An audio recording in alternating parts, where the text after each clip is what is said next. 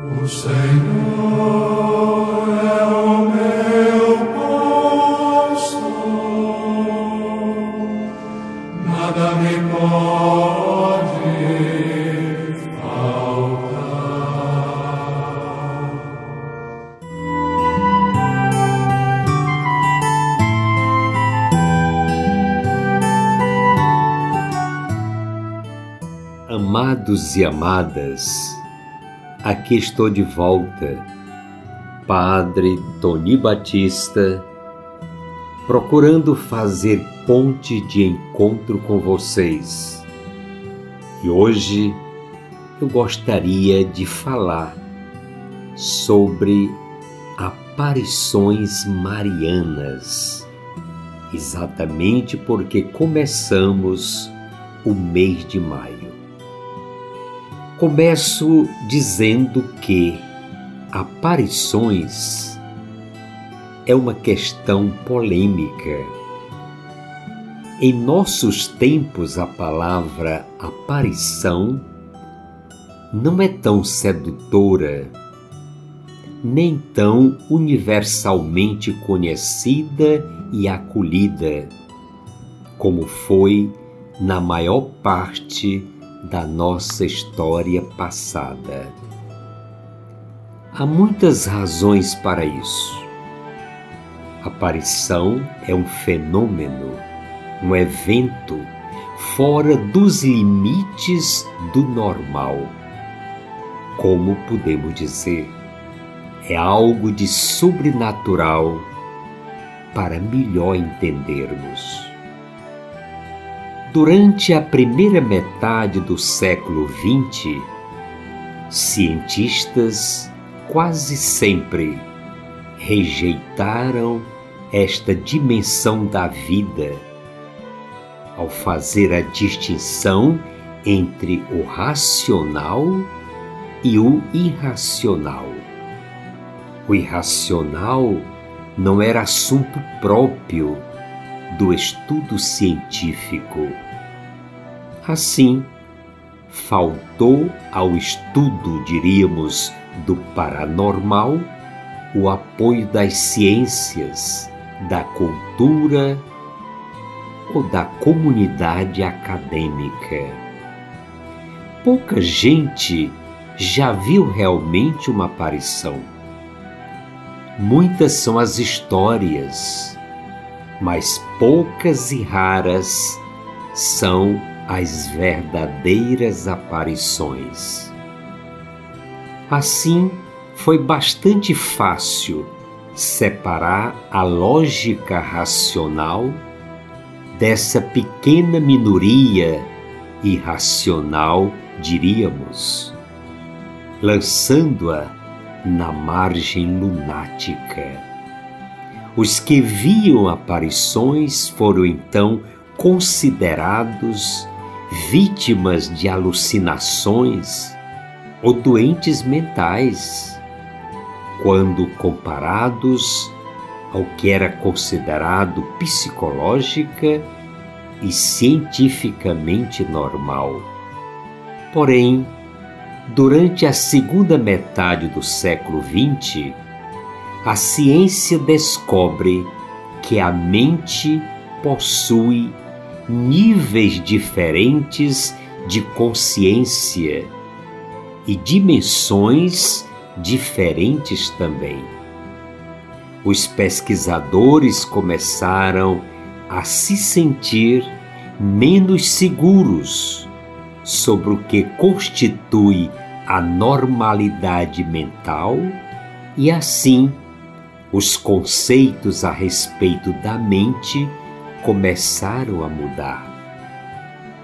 As grandes aparições de Nossa Senhora são acontecimentos exteriores exteriores para os que o veem e para as testemunhas. As aparições são intangíveis contudo exteriores e localizadas em um dado lugar e percebidas como se fossem tangíveis. E o tratamento, diríamos, religioso das aparições? Teólogos católicos sempre concordaram que, ao suspender as leis naturais que ocultam dos mortais as pessoas e realidades do mundo sobrenatural e manifestá-las à percepção sensorial ou intelectual direta de pessoas selecionadas, Deus está concedendo revelações particulares. Tanto o Antigo como o Novo Testamento relatam tais revelações, e seria precipitado para nós simplesmente negar ou eliminar, por preconceito ou desconhecimento, a possibilidade de revelações contemporâneas. É possível, sim, a ocorrência de aparições ou visões de Jesus, de Maria, a mãe de Jesus, de anjos e santos, por que não? A preocupação central, porém, é saber se a aparição é de origem divina o ensinamento da Santa Igreja admite manifestações que não têm o caráter da revelação bíblica, mas dirigem-se a pessoas privadas. E para termos segurança de que se trata de uma verdadeira aparição, dentro da moldura da nossa fé, estas manifestações não podem contradizer o conteúdo da fé. Devem convergir para o objeto central do anúncio de Jesus Cristo, o amor do Pai que suscita nos homens e mulheres a conversão e doa a graça para se abandonar a Ele com devoção filial. Temos que considerar ainda os momentos históricos das grandes aparições marianas. Observando os passos da história, vemos que quando dizemos aparição, já dizemos também crise. Isto é particularmente verdadeiro para as grandes aparições marianas.